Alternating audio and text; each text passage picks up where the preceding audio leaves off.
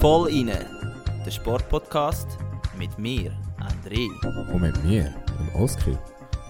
Zwei Typen mit Gesichtern fürs Radio.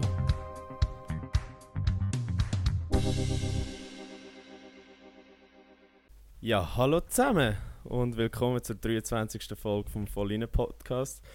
Mein Name ist immer noch Oscar Sarmiento und wie immer in letzter Zeit sitzt virtuell vis-à-vis von mir der André. Struzzi, wie, wie geht's dir? Hoi Oski, ähm, auch von meiner Seite. Heute zusammen zum äh, schön sind dabei beim 23. Volline Podcast. Äh, es geht voran, jede Woche.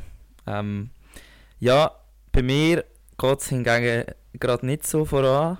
Ähm, für die, die bisschen das Rudern in der Schweiz verfolgen, haben vielleicht gesehen, dass ich im Moment äh, ja, leider out bin. Also ich bin gerade verletzt, äh, immer am gleichen Ort.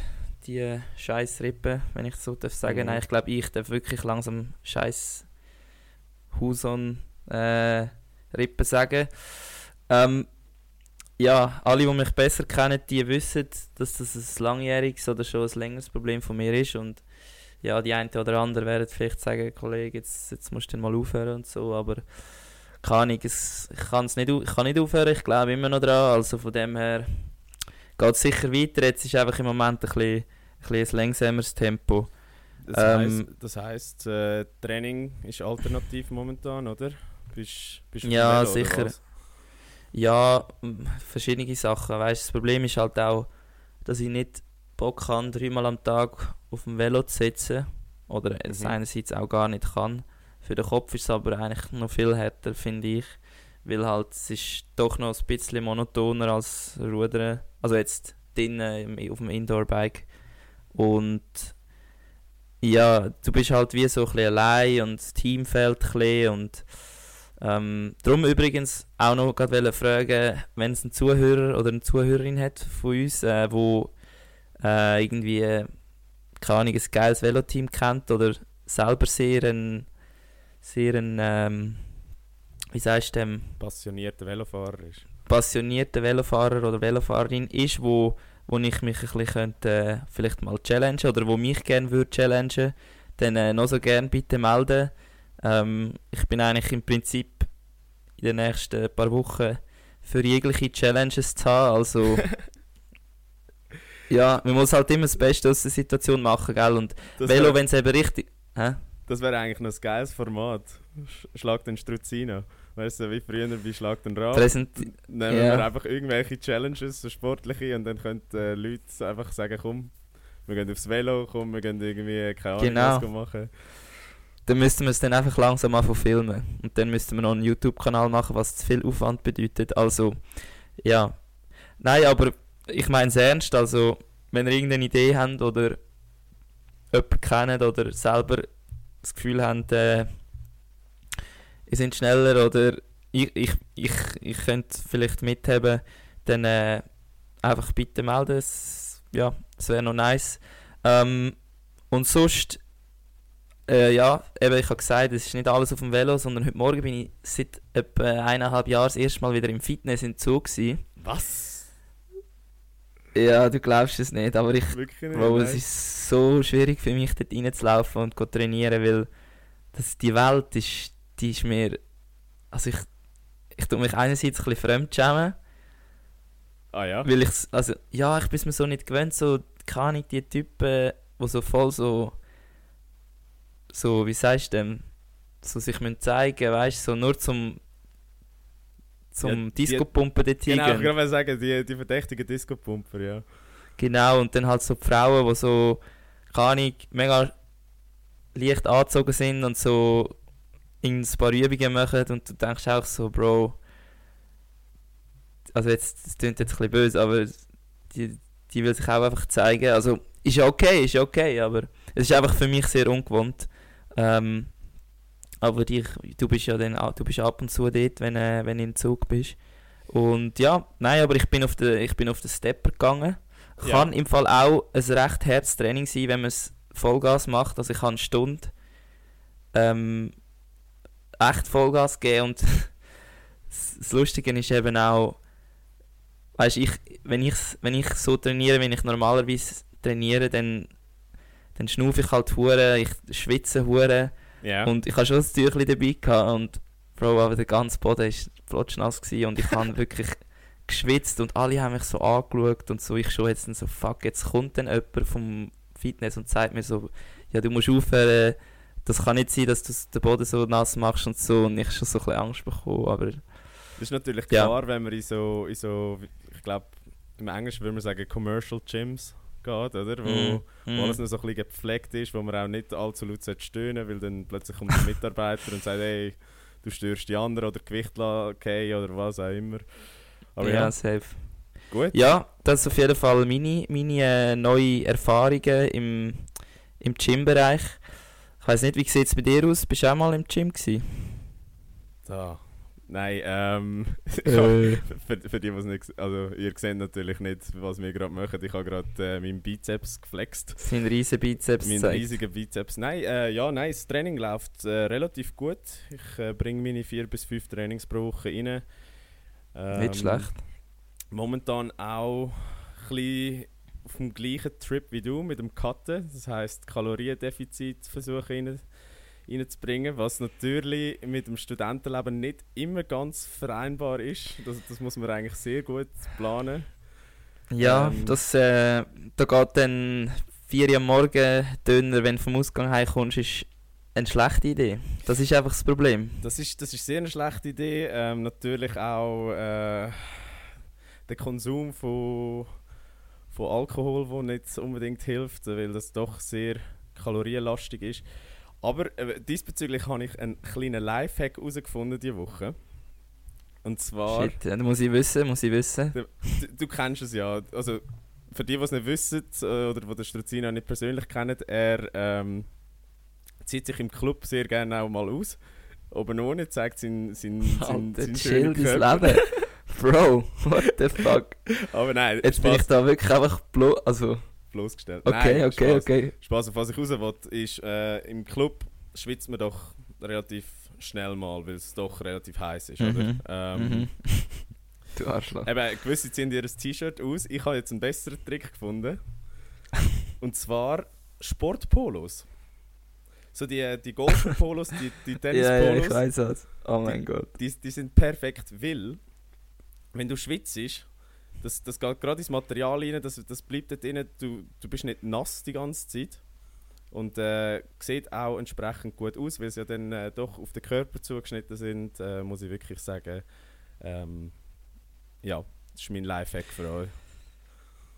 Ja, also kann man machen, aber äh, muss ich sagen, ohne T-Shirt ist immer noch einfacher, weil dann sieht gar niemand, dass dein T-Shirt nass ist. Also von dem her. Und das T-Shirt wird gespa also das kannst du nachher, wenn du heimgehst, wieder anlegen und du hast es, etwas Trockenes zum Anlegen. Also ähm, ist, ist auch ein Lifehack, ist einfach äh, ein bisschen anders. Man muss halt einfach den entsprechenden Körper dazu haben. Nicht unbedingt. Ich meine, jeder kann sein T-Shirt ausziehen, wenn er Freude hat, oder? Ja, du, solange äh, der Securitas dann im Club auch Freude hat, ist, ist, ist okay. Gut, dem ist es egal. Ja, aber ja. Erzähl weiter. Ja, nein, das, das ist eigentlich zu meiner Woche. Was ich aber noch wollte machen will, wir ja, weil ich ja jetzt eh in Schweden bin und so, ist einen kleinen Shoutout geben an die Noemi. Die ist nämlich gestern Abend, also man muss schnell sagen, wir nehmen am Freitag, am 8. April auf, ähm, sch- schwedische Meisterin geworden im Eishockey. Äh, Stimmt, das habe ich auch gesehen, ja, voll. Äh, mit äh, ihrer Mannschaft, wo sie ja neu ist, seit etwa fast jetzt einem halben Jahr schon, oder? Genau, mit- Lylea. Und an dieser Stelle gibt es eigentlich nichts anderes zu sagen als äh, Gratulation Noemi. Äh, wirklich, wir sind stolz auf dich.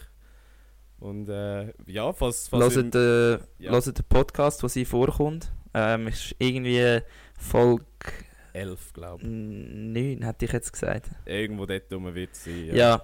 auf jeden Fall kommt mir jetzt aber gerade auch noch etwas in Sinn, und zwar ist nicht auch der Niki Schweizer Meister geworden. Ich bin jetzt gar nicht sicher. Ich, Ich glaube, das haben wir voll verhängt, aber im also Slopestyle weisst- vielleicht. Ich glaube, Big Air Meisterschaft ist morgen. Und ich glaube, er ist im Slopestyle Schweizer Meister geworden. Kann das sein? Müssen wir mal nachfragen wahrscheinlich. nein, ich hätte jetzt eher gesagt Big Air. Also Big Air ist noch nicht gewesen, sagst du? Ich sage, Big Air ist äh, morgen, also am 9. April, aber äh, schauen wir doch einfach schnell. Also ich bin eh allgemein gar nicht so richtig draus gekommen, weil es hat auch noch Franzosen auf dem Podest gehabt und Japaner. Also es ist irgendwie ein, äh, ein Weltcup gewesen oder irgendwie ein, äh, ein internationales Event, wo du eventuell oder wie eine Schweizer Meisterschaft, wo auch andere Nationen können mitmachen. Das gibt es ja zum Teil, zum Teil auch. Aber Genau. hast du jetzt gerade, was hast du gesehen jetzt? Äh, Big Air ist morgen, das heisst, es muss im Slopestyle gewesen sein. Hä, Ich habe irgendein ein Video gesehen, wie er über eine fette Schanze kommt. Und aber ja, Aber ja, in dem Fall ist es Slopes. Auch herzliche Gratulation, Niki. Der Ja, der von mir auch. Ich hoffe, er ist es das wirklich. Ja, ja, nein, wir gehen jetzt einfach davon aus. Aber die Vollinen Family ja wirklich am Durchgehen momentan. Safe, safe. Und zwei andere, die auch durchgegeben haben, aber zu dem kommen wir gerade, sind natürlich äh, der Roman und der Barnaby. Aber äh, besprechen wir doch das am besten, Oh ja. Oh ja. am besten in der Genau. Top 3 jetzt. Top 3 Geschichten von dieser Woche.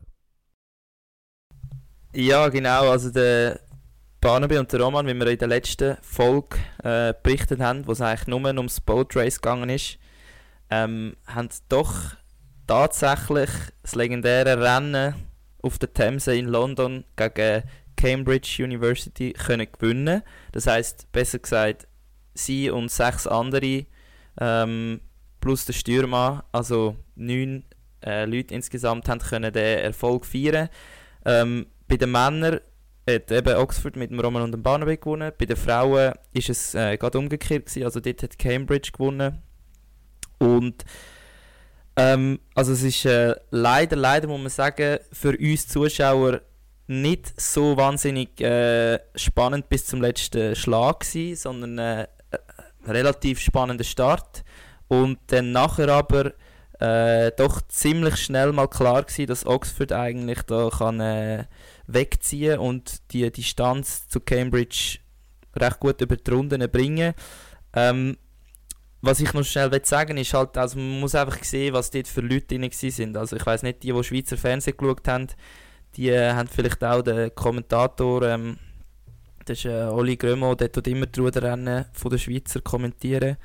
Ähm, ja, er hat schon viele Sachen gesagt und ich habe es primär auch gut gefunden. Also es hat gute und spannende Sachen gehabt, die er gesagt hat. Ähm, ja, leider habe ich jetzt im Nachhinein nicht mehr können mit dem Roman und dem Barnaby ähm, reden, weil sie natürlich jetzt äh, ein paar Tage Ferien genommen haben. Das heißt, Roman ist äh, ja auf jeden Fall. Der Roman ist äh, unterwegs. Ähm, der Barnaby ist, glaube sogar irgendwo in Afrika, Bro. Ich weiß nicht. Geil, Gönnermodus. Ja, er ist irgendwie mit, mit ein paar Kollegen auch von Oxford dort am Umreisen. Ähm, ja, also ich glaube, der Erfolg ist eigentlich relativ hoch zu werten. Also jetzt musst du sehen, die zwei sind eigentlich schon relativ erfolgreiche Ruderer äh, international. Also sie sind schon zweimal an den Olympischen Spielen gewesen. Sie sind zweifache U23-Weltmeister. Leider hat es an den Olympia, äh, an den Olympischen Spielen noch für keine Medaille gelangt. Ähm, aber sie sind eigentlich sicher, sage ich jetzt, Top 5 Schweizer Männerruderer, die es je gibt, oder? ähm, und du musst sehen, für sie ist der Erfolg, würde ich jetzt fast als sicher Top 2 einzuordnen. Von rein Prestige, Ehre, Ruhm, Aufmerksamkeit. Mhm. Ähm, so ein bisschen, ja, das, das, das muss man schon sehen und das ist eigentlich etwas mega, mega krasses, dass es so ein Rennen, wo eigentlich nicht, nicht irgendwie in einem, wie sagst du in einem, in einem Weltverband ähm, verankert ist, eben jetzt wie Olympische Spiele oder Weltmeisterschaften oder Europameisterschaften, dass so etwas Auswärtiges, blöd gesagt, so ein riesen wichtiger Punkt kann sein. Ja, Und absolut, ja. absolut. Ich weiß nicht, was hast du? Du hast ja, wir, wir haben uns nicht gesehen oder wir haben es nicht ähm, zusammen geschaut. Wie hast du es so erlebt oder was sind deine Punkte, gewesen, die dir speziell aufgefallen sind? Ich meine, du hast das erste Mal geschaut, nehme ich jetzt an. Ich, ich habe es das erste Mal geschaut und ich muss wirklich sagen, es war äh, ein sehr cooles Event. Gewesen. Auch wirklich medial brutal gut vorbereitet. Es ist ja, glaube ich, BBC, wo das produziert. Und Ja, genau. auch, auch wirklich interessant gewesen mit diesen mit diesen Hintergründen, mit diesen Berichterstattungen. Eben, Man hat ja im Vorfeld auch gesehen, wie sie da wirklich ihre Spiegeleier gemacht haben und verbrannt haben, muss man sagen. Ähm, Also dort hat ja auch noch eine Story dazu, gell? Zum Glück haben sie die WCs nicht äh, gefilmt, weil der Roman hat mir eines erzählt, dass wirklich, also dort, wo sie eben in dem, Hu in dem Haus, wo sie gewohnt haben, ähm, haben sie einfach so, wirklich, sie sind so, glaube ich, fü- fünfte oder sechste in dem kleinen Häuschen in einer WG und Okay. alles so 100 Kilo schwere Ruderer, ähm, wo fressen wie ein Monster. Und die müssen natürlich auch dementsprechend äh, sich entladen auf dem WC. Und also, du solltest auch die Stories hören über die Scheisse. Die ist kaputt. Also sie geht nicht richtig. oh, Ähm, niemand äh, putzt sie. Oder auf jeden Fall haben sie gesagt, die Engländer putzen sie nicht. Ähm, und also es ist ein riesen, es ist wirklich sehr, sehr schlimm und es stinkt und ja, auf jeden Fall ist ja klar gewesen, dass es Insider-Infos von Volline. genau äh, das SRF das nicht wird filmen. Und sie haben gesagt, ähm, die Engländer sind Geizhals, das heißt, sie tun extra die Heizung abdrehen und es ist arschkalt in der Wohnung im Winter, damit sie Heizkosten, damit sie die Heizkosten nicht müssen zahlen, aber sie haben hure kalt gehabt. Aber ja, das so zwei Nebenstories von dem, äh, dem WG-Leben dort, wo wir kurz einen Einblick gesehen haben im SRF. Aber erzähl du weiter, ja. Ja, nein, äh, wo bin ich? Eben mediale Aufbereitung. Auch während dem Rennen habe ich mega cool gefunden. Ähm, halt einfach, wie sie es gemacht haben, die Bilder, die sie gezeigt haben, eben auch die Helikopterflüge und so. Das, das ist schon recht einzigartig, eben vor allem wenn ich es vergleiche, wenn ich eure Weltcup-Rennen amigs schaue. Und ich glaube, das ist, wir haben das ja schon ein paar Mal besprochen, was fehlt am Ruder. Und das ist genau so etwas, wo ich finde, das ist mega gut gemacht und äh, wirklich interessant. Äh, die Stimmung ist auch sehr gut gewesen. Also man hat wirklich gesehen, es hat hure viele Leute an dieser Strecke gehabt. Und ja, für mich als äh, Neuling ist es natürlich auch interessant gewesen, mal so ein Rennen auf dem, auf dem Fluss zu sehen, was ja nicht normal ist in eurer Sportart. Und ja, das ist, ja, es hat ein paar Fragen für mich aufgeworfen. Unter anderem auch Mhm. ist ja beim Cointoss äh, was Kontroverses, oder nicht kontrovers, aber Spezielles gewesen. Und zwar, dass Cambridge nicht auf der Surrey-Seite gestartet ist, was ja, glaube die vorteilhafter Seite ist, oder? W wieso ist Ja. das Also du musst halt, das Problem ist, der, der die Rennstrecke ist logischerweise nicht gerade, weil es ein Fluss ist? Genau. aber es ist eben nicht nur nicht gerade, sondern es ist unhure kurvig, also wenn ihr euch das mal würdet anschauen, das ist wirklich so eine fette Schlangenlinie, wo links, rechts, links, rechts und die Kurven sind nicht einfach so ein bisschen, ja, sie sind, sind, sind recht, ähm, recht steile Kurven und dann kannst du halt auswählen, ob du am Anfang den Vorteil willst haben, indem du eigentlich vom Start aus bis zu der nächsten Kurve äh, die Geräterlinie hast und dann nachher vielleicht einen Nachteil hast. Oder ob du am Start eher sagst, ja, es ist mir egal, am Start ein bisschen hinten zu sein und die schlechte Linie zu haben, dafür habe ich nachher einen Vorteil. Und ja, es ist so, dass eigentlich die Surrey-Seite, ähm, die ist in den letzten Jahren noch nie gewählt worden vom, vom, von, der, von der Partei, die eigentlich hätte können wählen Okay. Und ähm, das ist schon recht ein Punkt gewesen, wo man sich kurz so überlegt hat, hey, wieso machen sie das und so. Aber ich denke, die Taktik dahinter ist sicher gewesen, sie haben gewusst, ähm, Oxford, also dort, wo der Roman und der Barnaby drin sind, hat es wirklich brutal viele starke Ruderer gehabt. Also man muss sehen, das sind fünf Olympiateilnehmer gewesen, Mhm. ähm, ein U23-Weltmeister, auch im Achter von England. Ähm, und wirklich, also das sind das ist eben wie der Barnaby oder der Roman gesagt haben, sie könnten international auch ins Finale fahren im Achter und das ist doch schon recht ein starkes Boot und Cambridge ist, ist schon nicht ganz so stark jetzt auf dem Papier und sie haben wahrscheinlich gewusst, dass sie ähm, möglichst schnell eigentlich müssen ähm, vor, sie, also vor Oxford hergekommen, um ihnen möglichst können schlechtes Wasser machen und sie ein bisschen können abdrängen Weil auf die lange Distanz haben sie dann einfach wie zu wenig äh, Power oder zu wenig Energie, zu wenig Ausdauer, um das können, ein Direktduell bis zum Schluss, bis zum letzten Schlag gewinnen. Oder? Das heisst, Okay. ihre Taktik war eher gewesen, von Anfang an beim rein, Vollgas, die anderen ähm, sozusagen überraschen und darum nehmen sie die Seite, weil die Seite ist eigentlich dann die, wo du am Anfang eben den Vorteil hast. Ja. Ähm, was aber eben nicht aufgegangen ist, weil die anderen wahrscheinlich das ein bisschen antizipiert haben und dann halt am Anfang auch ziemlich krass raus sind. Ja, aber ob jetzt das wirklich schlussendlich der Grund ist, also ich, ich denke nicht, dass wegen dem Cambridge verloren hat. Sie sind einfach allgemein schlechter gewesen. Ja, Ja. Etwas anderes, was mir aufgefallen ist, ist ja, dass äh, hinter ihnen ja so ein Schiedsrichterboot gefahren ist. Und am Mhm. Anfang sind sie ja noch parallel zueinander und so. Und was ich Mhm. interessant gefunden habe, ist, äh, wie der Schiedsrichter damals reingerufen hat, äh, Oxford, stay on your line oder Cambridge, stay on your line. Mhm. Wie, wie muss man sich das vorstellen? Beziehungsweise, wer hat das Recht auf eine Linie? Mm, Also das Recht auf die Linie, auf die perfekte Linie, hat eigentlich am Anfang niemand. Ja. Also du musst sehen, der Fluss, dort der, der Themse, also ich bin, ich bin das Rennen auch schon mal, also nicht das Rennen, aber ich bin auch schon mal ein Rennen, genau die gleiche Strecke gefahren, Ja. aber umgekehrt, also das Rennen, wo, wo ich gefahren bin, auch mit dem Roman und dem Barnaby, aber im Doppelvierer, ähm, Mhm. sind wir genau dort, wo ihr Ziel ist, ist unser Start gewesen, und dort, wo ihr Start ist, ist unser Ziel gewesen. Okay.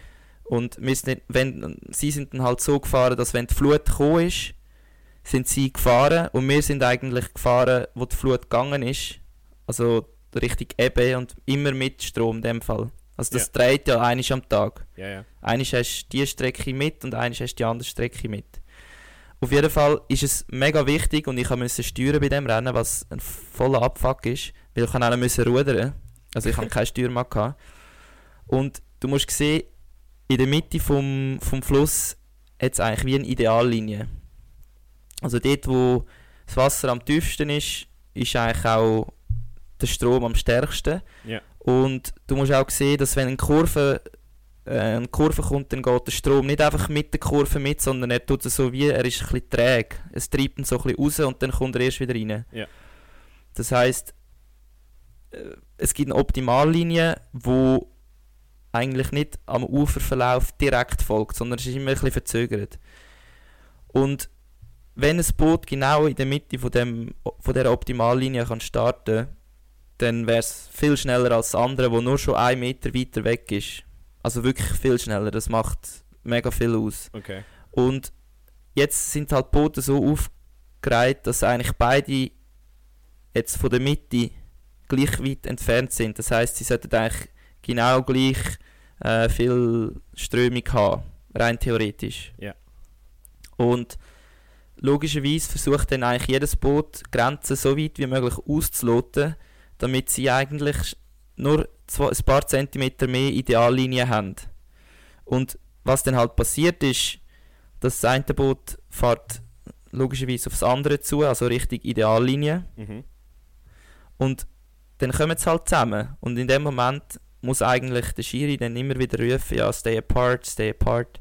Ähm, und das Gefährliche ist dann eben auch, dass du eigentlich, wenn du ein bisschen vorne bist, dass dann halt jeden Zentimeter willst du ausnutzen von dieser Ideallinie und eigentlich wie vor das andere Boot herfährst, was aber verboten ist.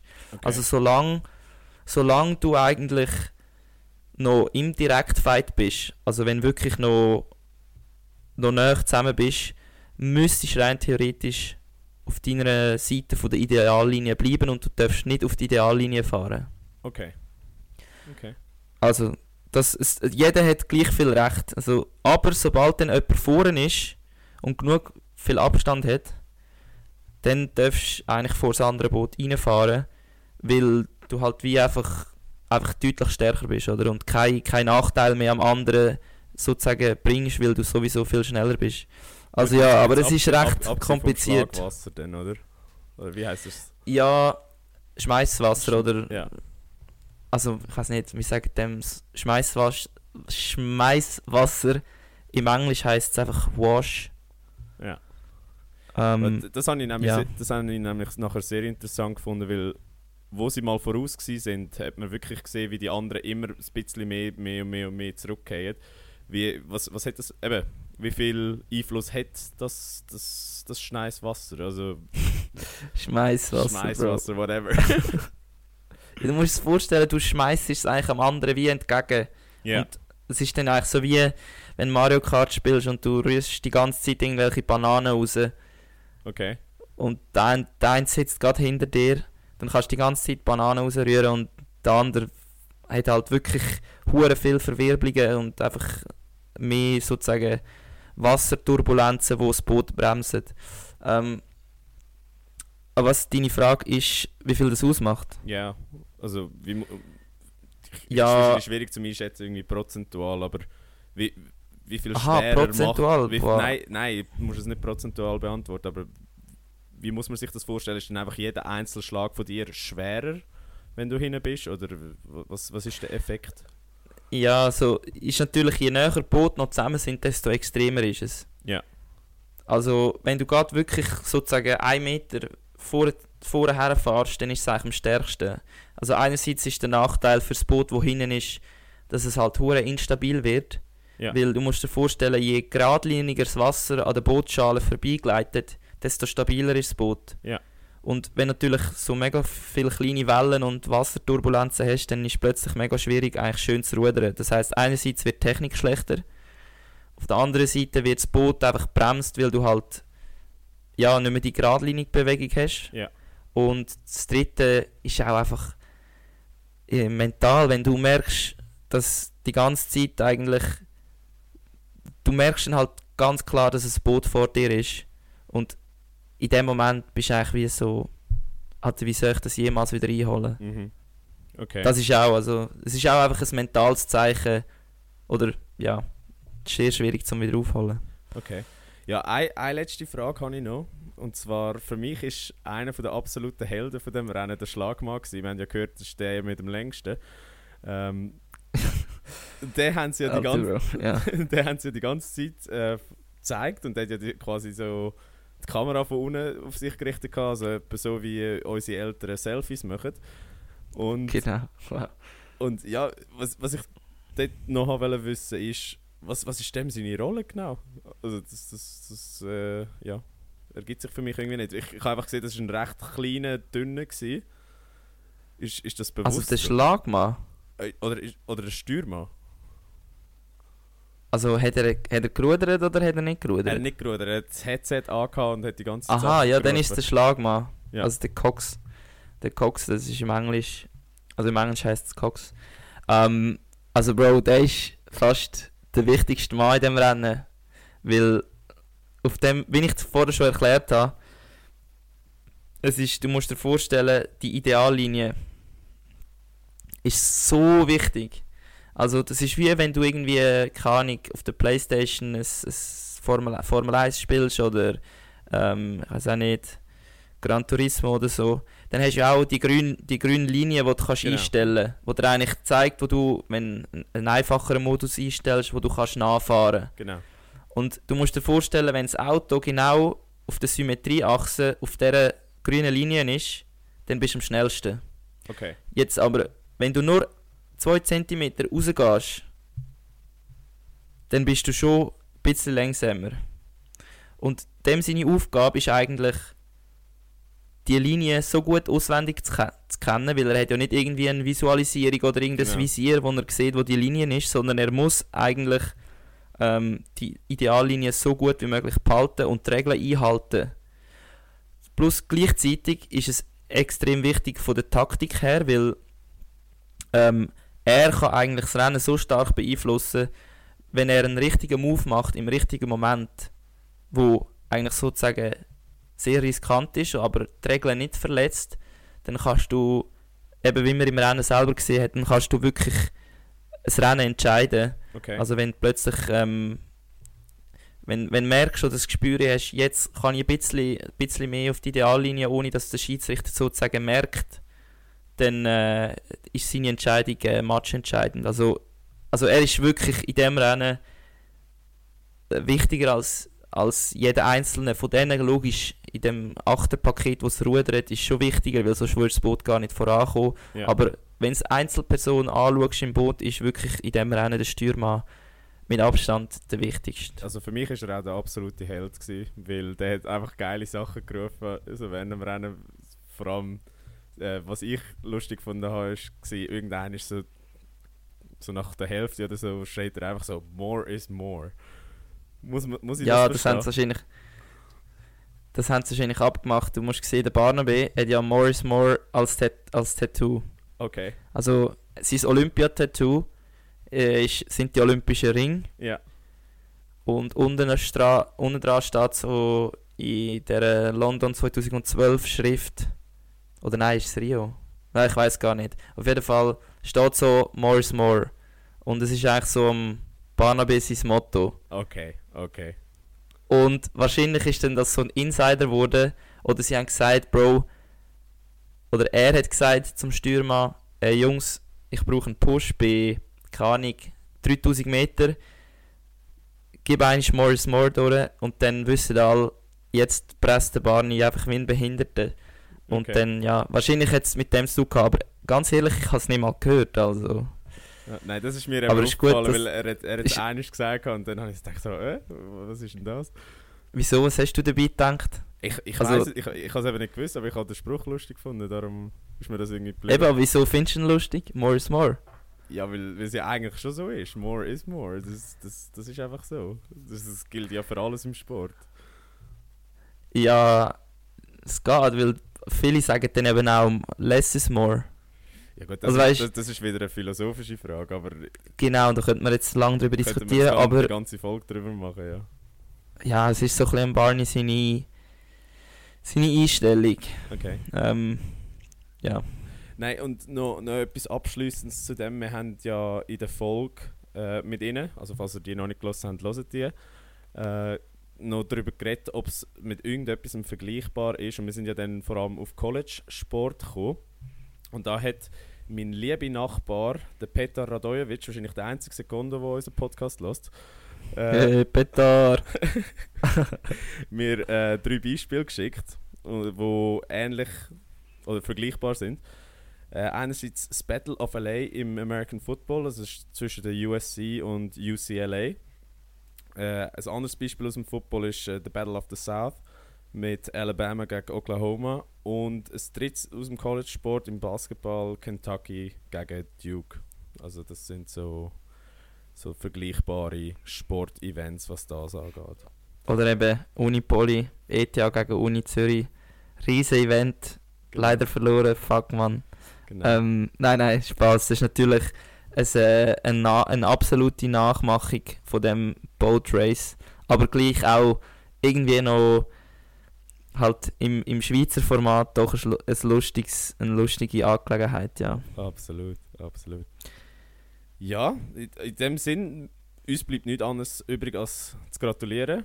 Gut gemacht, Jungs. Also, sie sind so Legenden, krass. Es ist wirklich, wenn das, wenn das gewünscht, dann, also neben Olympiasieger und ich weiß auch nicht, Weltmeister ist wahrscheinlich auch noch recht, recht äh, imposant, aber so in der Ruderszene bist du schon recht, recht weit oben, wenn das gewünscht, weil, ja, du musst eben auch noch an der Uni sein, oder? Du kannst nicht Ja. einfach ins Boot sein, sondern du musst in Oxford oder in Cambridge studieren, was dich gerade noch ein bisschen geiler macht, äh, ja. Pro, vor allem der McGregor Trash Talk vor dem Rennen hat sich äh, dann doch ausgezahlt. Das, äh, Dort hat er Glück gehabt, weil ich habe gedacht, Bro, jetzt lernst du dich weit aus dem Fenster, aber sie sind offenbar so von sich selber überzeugt gewesen, was man auch gesehen hat. Und ja, man muss sagen, sie haben recht gehabt, also Aber das, das wiederum ist eben schon geil, wenn du eine grosse Fresse hast und das nachher. Also weißt du, im Englisch sagt man ja walk the talk. mh, Wenn du das nachher wirklich effektiv durchziehst und gewünscht, dann, dann bin ich absolut äh, bei den Leuten, die wo, wo das machen, weil du, schau, im es Nachhinein gezeigt. kannst du es, kannst du es sagen, alles ist gut rausgekommen, aber es war schon lustig, gewesen, es schon lustig. Gewesen. ja. Genau, ähm, dann haben wir noch das letzte Thema von der Woche. Nein, das zweitletzte. Oh, stimmt, sorry. Falsch geschaut. Ja, fährst du an. Fährst du nochmal an. Ja, nein, äh, das Thema ist äh, das Eishockey Viertelfinal, also Playoff Viertelfinal in der Schweiz. Die sind ja jetzt durch. Also in dem Moment, wo wir aufnehmen, geht es jetzt noch etwa knapp zwei Stunden bis das Halbfinale losgeht. Ähm, ich habe mir extra für, für die Playoffs MySports gönnt. Muss ich schnell äh, noch sagen, finde ich wirklich einen coolen Sender. Also, denen ihre Eishockey-Berichterstattung ist auf einem ganz, ganz anderen Level, als es beim SRF ist. Also beim SRF ist ja vielmal so, Ah ja. wie heißt sie, ähm, die Milanese. Ähm, Boah, keine Ahnung. Also, du meinst die Kommentatorin oder äh, die im Studio? Moderator- Moderatorin im Studio ist ja meistens sie mit irgendeinem ehemaligen Ja, ja. Spieler. Ja, safe. Und, und jetzt nicht gegen sie persönlich, weil äh, sie macht ja einen guten Job oder äh, auch die Experten machen einen guten Job, aber das Mhm. Format an und für sich ist ja recht stier, oder? Und es ist ja recht auf ein sehr allgemeines Publikum ausgerichtet, wo, wo vielleicht nicht ganz so versiert ist mit dem Eishockey. Und bei Mhm. MySports ist es halt wirklich ein Eishockey-Sender, wenn du so willst. Ist ja auch Home of Hockey. Und die haben halt wirklich ein bisschen, bisschen andere Kaliber, was die Experten angeht, ähm, im Studio. Plus äh, haben sie ganz andere Insights, die ich mega interessant finde, wo man halt auch nur versteht, wenn man ein bisschen in dieser Hockey-Szene drin ist. Aber äh, ja, wirklich ganz, ganz, ganz gut gemacht. Also mega, mega geil, dass du das sagst, weil, keine Ahnung, ich habe jetzt halt immer einfach SRF geschaut, weil es halt im Free TV gekommen ist.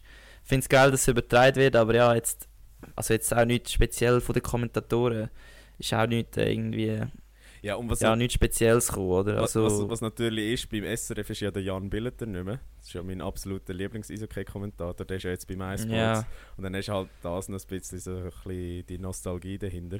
Aber ja, anyway. Ähm, wenn wir schnell die vier Serien anschauen, wo, wo gespielt worden sind, ich würde gerade mit der anfangen, wo ich würde sagen, haben wir am wenigsten verfolgt. Äh, eigentlich nur relativ oberflächlich. Und zwar Freiburg gegen Lausanne. Die ist 4-1 für ja. Freiburg ausgegangen. Ähm, Ganz ehrlich, ich habe auch fast keine Ahnung von Freiburg, obwohl sie eigentlich Zweite geworden sind oder zum Teil ziemlich lang vor mir FAC sind in der Quali. Ich weiß mega, mega wenig. Also wenn es zum Finale sollte kommen, Freiburg Zug, dann muss ich mich definitiv noch über Freiburg informieren. Aber ja, erzähl weiter. die haben es eigentlich ja relativ solid äh, durchgespielt. Äh, Lausanne ist ja in der Quali nicht so stark gewesen. Haben äh, immer wieder so ein bisschen Schwächephase eingezogen, haben auch Verletzungsprobleme gehabt. Und was man bei Lausanne ja auch weiß, ist, dass die Teamchemie nicht so grandios ist. Oder zumindest haben das gewisse Ex-Lausanner schon, schon ein paar Mal angedeutet. Und Freiburg ist ja so ein bisschen das, das Oldie-Team. Also Oldie jetzt gar nicht despektierlich gemeint, sondern sehr erfahrene Spieler, aber auch entsprechend Mhm. mit einem höheren Alter. Und ich glaube, das, das hat man in dieser Serie gesehen. Sie haben es eigentlich äh, relativ gut durchgespielt, obwohl es, äh, ich glaube, zweimal in, in eine längere Overtime gegangen ist, was natürlich an der Kraftreserve genagt hat. Jetzt im Nachhinein eben, weil es doch in fünf Spiele ausgegangen ist, äh, eigentlich gut für Freiburg. Und ja, ich bin, ich bin wirklich gespannt. Wir haben ja gesagt, Freiburg äh, wird wahrscheinlich im Finale schaffen in unserer Prognose. Ähm, jetzt sind wir gespannt. Sie spielen gegen den ZSC und das ist die andere Serie, die ich möchte beleuchten Und zwar ZSC gegen Biel. Ähm, Bio. das ist ja sehr eine ausgeglichene Serie gewesen. Die ist über sieben Spiele gegangen. Schlussendlich hat sich Zürich äh, am letzten Montag durchgesetzt. Und da muss man, da muss man schnell sagen, Biel hat es wirklich selber aus der Hand gegeben. Ich weiß nicht, ob du das äh, gross verfolgt hast. Ähm, ja, nur die letzten zwei Spiele eigentlich, weil vor, keine Ahnung, ich habe halt dann mehr einfach eingeschaltet, was spannend geworden ist. Ähm, ja, also ich weiß jetzt nicht, was du genau meinst. Du musst schnell sagen, was du selber aus der Hand gegeben meinst. Ja, also der Damian Brunner hat ja gesagt, äh, sie hätten eigentlich diese Serie schon lange müssen entschieden haben. Sie haben, glaube nur zwei Powerplay-Treffer gemacht in sieben Spielen. Also das ist eine unterirdische Quote. Und ja, Zürich wirkt äh, nicht unschlagbar. Also die haben meiner Meinung nach ja das beste Kader in der Schweiz. mit der grössten Kadertiefe vor allem auch. Und, Und das teuerste sicher. wahrscheinlich auch das teuerste. Und ja, die sind recht abhängig von, von ihren Starspielern. Also gerade so ein Dennis Hollenstein, Sven Andrighetto, Dennis Malgin und einem sehr, sehr starken Goalie, einem Jakub Kovarsch, der Brüder vom, vom EVZ-Spieler, Genau, ja. Jan Kovarsch. Und ja, ich, ich bin recht Also, gespannt, was, was Zürich wird sagen. Ja, ich glaube im Fall, für mich sind die einfach so richtige, richtige, bisschen verwöhnte Saugofen, aber wo eben auch doch Hockey können spielen, wenn es muss sein. Also ich denke, Druck tut denen gut. Also jetzt auch gegen Freiburg werden wahrscheinlich, ich sage, sie werden besser anfangen als Freiburg, aber das ist jetzt eine reine Prognose. Wie es dann rauskommt, kann ich dir nicht sagen, logischerweise, aber meine Prognose ist sicher, dass ich würde sagen, die ersten zwei Spiele ähm, gewinnt der ZSC, aber ja. Was ich noch wollte fragen, der Dennis Malgin. Ja, genau. Du bist doch so Fan oder, von ihm, oder? Ich, ja, kann man Oder sagen, ja. Du, also dein, dein, dein Account. Ja, Darf man den sagen oder sonst könnt ihr alle hören? das darfst du schon sagen. Ich, ich, er ist privat. Ist eh ich, privat, ich, ich, oder? Ich nehme die Leute einfach nicht an, das ist okay. Also Francisco Malgin. Oder das hat schon mit dem Malgin Ja, zu tun? ja, das ist, das, ist, das ist mal aus einem Scherz entstanden, wo ein Kollege und ich uns erlaubt haben, in Zürich im Ausgang. Wo er, also haben ihr ihn getroffen oder was? Nein, nein. Ähm, aber das Musst wir du ganz- erzählen? das Kannst- ist- ja, ja, du erzählen? Ich, kann- ich kann das schon erzählen. Wir sind, wir sind damals relativ jung, gewesen, 18. Ähm, und irgendwie hat man gewusst, der ZSC spielt am nächsten Tag. Und er hat dann gesagt, er sei der Pius Sutter und ich, ich bin der Dennis Malgin. Ist dann aber auch entsprechend äh, lustig äh, gewesen, weil irgendwann, wenn es mit genug Überzeugung sagst, glauben es die Leute. Und dann haben auch so die Leute einfach Fotos machen mit uns und so. Und es Nein. es- es war ein richtiges Wahnsinn. Seich. Gewesen. Aber äh, ja, Shit. ja, nein, Dennis Malgin für mich äh, wahrscheinlich der beste Schweizer Einzelspieler, der nicht in Nordamerika spielt. Okay, also nicht der Gregory Hoffmann. Sie sind andere Äh, Spielertypen. egal. Sie sind andere Spielertypen. Ich kann eigentlich etwas anderes fragen. Und okay, zwar, ja, als ich sein Interview gehört habe, also ich schaue eigentlich immer noch so am nächsten Tag, wenn ich am Morgen so ein bisschen zum Morgenessen bin, am früh schaue ich noch schnell die, die Spieler-Interviews, die so nach dem Spiel gemacht werden. Und dort ist ja immer klassisch so, ja, irgendein paar ähm, wichtige Spieler von dem Spiel sagen äh, ihre Meinung zum Spiel und meistens ist es so, dass wirklich, es ist ein bisschen anders als im Fußball, weil im Fußball ist so oftmals ist einfach so die klassischen Spielerfloskeln und im Eishockey finde ich ist es ein bisschen weniger. Es ist schon auch, Es ist Klar. authentischer, ja. es ist ein bisschen authentischer, aber beim Dennis Malgin, auch wie er geredet hat, habe ich irgendwie das Gefühl, Bro, das ist ein richtiger Fußballer. Ja, also es gibt zum Also- Beispiel... Ja, nein, sag. Der hat wirklich so, so wirklich so, ja, wir haben dort und das gemacht und es war gut gewesen und ja, jetzt müssen wir vorher schauen und, und ich so, Bro, du, du, du wärst für mich ein Fußballer, ich weiß nicht, aber ich habe das erste Mal reden gehört, ich weiß nicht. Gut, du weißt ja nie, ob Zürich irgendein Medientraining muss machen jedes Jahr. Ähm, Ja. Aber ja, nein, es, es gibt ein paar Beispiele. Also ich meine, wir kennen doch den einen oder anderen Eishockey-Spieler äh, auch aus einem privaten Kontext. Ich will da jetzt keinen Namen droppen, aber wenn die dann siehst, im Fernsehen reden, bist du gerade so, ach komm jetzt, also das bist jetzt nicht du. Ähm, Mhm. Vor allem auch, auch der Seich, der es halt neben mir rauslösen und dann so im Fernsehen so perfekte Antworten, weißt so anständiges Deutsch und, und wirklich auch so, so ein bisschen hochgestochenere Wörter, die sie brauchen. Aber ich glaube, das ist normal. Also, weißt du, ich meine, irgendwo durch darfst du dich ja auch nicht wie der grösste Vollhorst verkaufen oder so ga ganz authentisch willst du auch nicht sein, weil du machst dich ja auch irgendwo durch angreifbar. Ich meine, gerade wenn du so schaust, so ein Tristan Scherwe, wo ja Nummer eins ist Mhm. von authentischen Interviews, yeah. was, was das für ein, auch für ein Meme-Potenzial hat, das ist unglaublich. Alter, mega, mega, mega. Und der Diaz, der Raffi Diaz hat mich auch ein paar Mal enttäuscht, vor allem auf Englisch. ja gut. So, weißt du noch, dass, äh, ja, it was a really good time. Ähm, Over there in ähm, Canada. Over there, so, Bro. Ja. Aber ja, ich bin ja nicht besser im Englisch. Also, aber jetzt, wenn wir nicht den abschweifen, sondern die andere Serie, wenn wir jetzt ganz am Schluss wollen, zu unserem EVZ kommen, ist noch gewesen, ähm, HCD Lakers, wo ja jetzt bis vorgestern eigentlich am Laufen war, Genau. habe ich echt geil gefunden. Oder? Ja, also zuerst mal muss man ja sagen, der HCD hat es als erst viertes Team in der Schweizer Playoff-Geschichte geschafft, ein 3-0 in der Serie zu kehren. Ähm, was natürlich eine enorme mentale Leistung ist. In, dem, in dieser Serie muss ich aber auch sagen, ich bin recht enttäuscht von Rappi einerseits, dass sie es nicht durchgezogen haben. Sie haben äh, gerade im, in Spiel 5 sogar ja eigentlich können die Entscheidung mit einem Empty Netter äh, erzwingen. Haben sie aber schon nicht krass, haben- schon krass. haben sie aber nicht ja, geschafft. Alter. Das Spiel ist in die Verlängerung und dann verloren und ich, ich glaube, das macht dann schon auch eine Mannschaft kaputt, gerade gerade eben so eine Mannschaft wie Rappi, wo ja lang ähm, im unteren Drittel der Tabelle gespielt hat in den letzten Saisons und sich langsam aufarbeitet ins Mittelfeld. Und ja, bei Davos ist halt einfach die Erfahrung riesig und ich weiß nicht, wie es du wahrgenommen hast, ich glaube, du hast die Serie äh, wahrscheinlich nebst der Zugerserie am genauesten verfolgt. Ähm, Davos ist meiner Meinung nach auch ein bisschen ein dreckiges Team. Also die haben schon den einen oder anderen Check ausgepackt, gerade wenn ich denke, Nigren gegen vorher, wo, wo ja, wo mehr, Ja, mehr ich weiss, was du meinst. sind, den Gegner wirklich kaputt zu machen, als, als effektiv äh, ja, für Spiel was zu machen. Ich weiß nicht, wie du das siehst.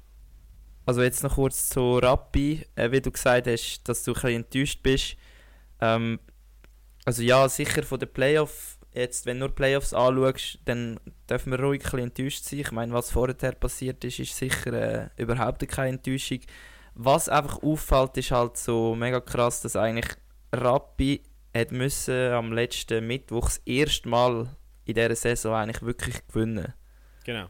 Also vorher haben sie noch nie müssen gewinnen.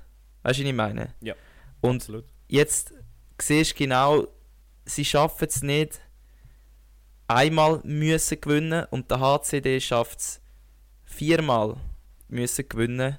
Und da ist jetzt einfach, das ist dann wieder, das, ja, dann hast du halt wirklich jegliche Rüstung abgenommen, du hast Schutzwesten weggenommen und dann stehst du einfach sozusagen vor einem nackten Körper und ja, der Wos hat halt einfach ein, so gesagt, ist einfach dann besser, oder? Ja. Ähm, zu der, Ja, was, man- was, zum dreckig spielen, ja. Was? Sorry. ja, nein, nein, nein, nur zu, ich, ich sag's nachher.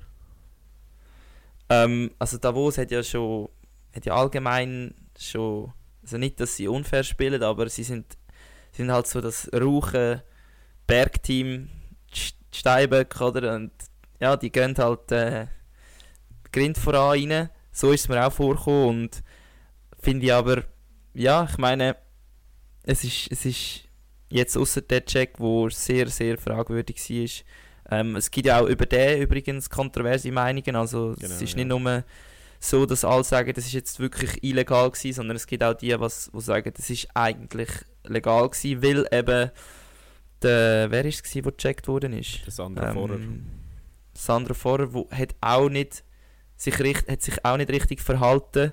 Ähm, das ist jetzt einfach eine andere Meinung, das ist nicht meine Meinung. Ähm, aber ja, ich finde es eigentlich, ich finde es geil, wenn ein Team ähm, wie, ein, wie ein, blöd gesagt, wie ein, wie die Steinböck spielt, ja. Ja, nein, also ich glaube, für die Attraktivität der Halbfinals ist es sicher besser, dass Davos weitergekommen ist. Äh, ich hätte es schöner gefunden, wenn Rappi Und- weiterkommt, weil ja. halt einfach die Underdog Wirklich? Ja, einfach, Ah. die, einfach die Underdog-Stories, das, das ist halt schon noch, schon noch etwas, wo, Ja, das wo ist- so einen das- Flair hat. Vor allem im Play. Das gebe ich dir recht. Das gebe ich dir recht. Ähm, ich muss aber sagen, äh, wo ich dann angefangen zu schauen habe, und vor allem auch, weil halt Davos schon recht weit hinten war, am Anfang 3-0 hinten, habe ich dann schon ein bisschen mehr habe ich gehofft, dass Davos weiterkommt, auch weil, weil ich halt gewusst habe, ja, nachher spielen sie wahrscheinlich gegen Zug und es wäre schon recht geil, äh, wenn diese Serie zustande kommt. Ähm, ja, äh, was... Ja, das Einzige, das Ja. Einzige, was ich noch wollte sagen ähm, zu dieser Serie, eben, ob das jetzt einen Einfluss gehabt hat oder nicht, weiß ich nicht, beziehungsweise ob das auch wirklich wahr ist oder nicht. Aber unser Lieblingskolumnist, der Klaus Zaug, hat gesagt, Dein Lieblingskolumnist? Absolut Lieblingskolumnist. ähm, der hat behauptet, ich weiß jetzt nicht, ob das stimmt oder nicht, dass Rappi noch eine Durchfallwelle gehabt hat. Also, das, Was? Nein. doch, das hat er so geschrieben. Ei, ei, ei. Und und ich, Oh wow. also wenn das stimmt, dann ist es halt schon hart. Also weißt, wenn, wenn genau in so einem Moment, wo du musst performen, plötzlich das halbe Team krank ist, ein Magen-Darm-Virus hat, hart, wirklich hart. Aber äh, ja, Ja, das jetzt- scheiß, scheiß Moment, ja. ja, wortwörtlich, ja. Ich habe es nicht mal gemerkt. Ich habe es nicht mal extra gemacht. Aber ja, Ja, auf jeden Fall haben wir jetzt Davos, weil sie weitergekommen sind, äh, als nächsten Gegner von Zug. Ähm, jetzt schauen wir aber noch nicht ins Halbfinale, sondern wir schauen uns schnell die letzte Serie an. Und zwar Zug gegen Lugano. Es ist schon so lange her, ich mag mich gar nicht mehr richtig daran erinnern. Ich weiß nicht, was die alles in diesen elf Tagen gemacht haben, aber ähm, jetzt, wenn ich so zurückdenke, habe ich irgendwie das Gefühl, für Zug hat haben die Playoffs gar noch nicht richtig angefangen. Also weißt, es ist so ein, ein komisches Gefühl, weil du siehst so eine Serie, wo sie über sieben Spiele fightet, 3-0 hinten sind, aufholen, mhm. Vollgas, weißt schon, alles reinrühren, richtig heftige Partys draussen in den Fan, Fankurven und so. Und jetzt, irgendwie Zug ist schon viel zu lang her für mich, zum da. Also, logisch sind sie gut gewesen, aber was sagst du dazu? Ja, also 4-0 in der Serie hat nicht dem Spielgeschehen entsprochen, meiner Meinung nach. Also Zug Ja, hat, safe. Zug hat ähm, oftmals nicht gut gespielt. Mit- Äh, Lugano hat das Spiel, glaube statistisch gesehen viermal dominiert, zumindest was Schüsse angeht. Klar, eben Schüsse muss man immer ein bisschen differenziert anschauen, aber auch bei Expected Goals äh, ist Lugano glaube vorne gewesen. und da hat ein Mann meiner Meinung nach äh, ja, den Unterschied ausgemacht und zwar der Leonardo Cenoni, wie wir wissen, wahrscheinlich der beste Schweizer Goalie, den wir je haben. Ähm, und Mhm. nicht umsonst wird er ja der Meistermacher genannt. Ähm, Zug hat dann halt aber auch das Glück, dass sie vier Linien haben, wo alle können scoren können. Gerade so in Spiel, Das ist eben schon recht geil, ja. Gerade in Spiel 3 hat man ja gesehen, dort sind die Jungen mit Denisco, Allensbach und Leuenberger äh, plötzlich dominant gewesen haben zwei Goal geschossen mit sieben Minuten Eiszeit, was ja brutal ist und ja, es ist viel auch anhand von der, von der Einzelspieler und dem starken Powerplay geschuldet, dass das Zug äh, dann doch einfach relativ schnellen Prozess gemacht hat. Was, was du angesprochen hast mit der langen Pause, das ist immer die Frage, ist es ein Vorteil oder ein Nachteil? Oder die anderen sind noch voll im Modus, aber Ja. natürlich die Energiereserven sind weniger hoch. Du kommst aber aus einer, also deine Energiereserven sind hoch, aber du kommst von einer längeren Pause zurück. Aber jetzt, was sind es? Acht Tage, glaube ich. Entsprechend, äh, ja, ich weiß nicht, wie, wie siehst du das? Also ich glaube, wenn so eine Organisation, wenn du eine gute Organisation bist mit einem guten Trainer, dann ist es nur ein Vorteil, weil du kannst, hast wirklich eigentlich so einen strukturierten Tagesablauf und kannst jeden Tag genau das machen, was du in dem Moment brauchst. Also eben am Anfang ein paar, Pa- ein paar Pausentage, nachher fährst du trainieren, ähm, spezifische Sachen halt wie nochmal einen, einen kleinen Aufbau, eben mit, ähm, dass die Mannschaft funktioniert intern und nachher hast du dann nochmal Zeit, um wirklich auf den Gegner zu fokussieren, also die letzten Tage. Logisch, jetzt zum Beispiel Davos, die werden wahrscheinlich schon jetzt einen rechten Lauf haben, also weißt, die wissen jetzt sozusagen, wie man gewinnt, in dem Sinn, aber man muss auch sehen, Rapp, also Zug ist nicht Rappi, oder? Also Genau. das ist einerseits schon etwas anderes.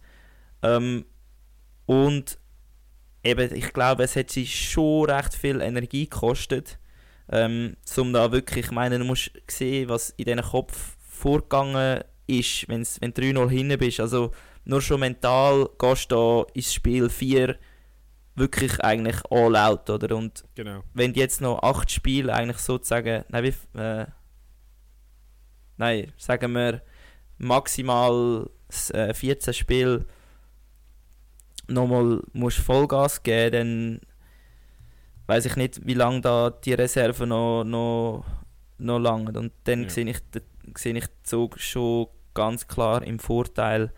Jetzt, ja, ich glaube, der Run von Davos nützt ihnen nicht viel gegen Zug. Okay, dann ist unsere Prognose, Zug gewinnt die Serie, oder?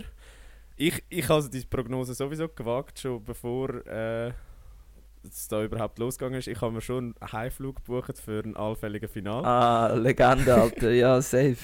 Äh, weil eben als Saisonkarteninhaber und nach letzter Saison, wo wir den Meistertitel nicht in der, in der Bossard Arena haben können feiern, wollte ich mir das nicht entgehen lassen. Aber äh, wenn, ja, wenn, also, auf wen hast du denn geplant? Auf Spiel 4? Spiel, Spiel 4 bis 7 wäre ich die Heime. okay, das sind fast eine Woche nicht. Das sind 8 Tage. Fünf ja. Tage. Acht Tage, okay, Ja. okay. Genau. Okay, Also nice, ja. sehen.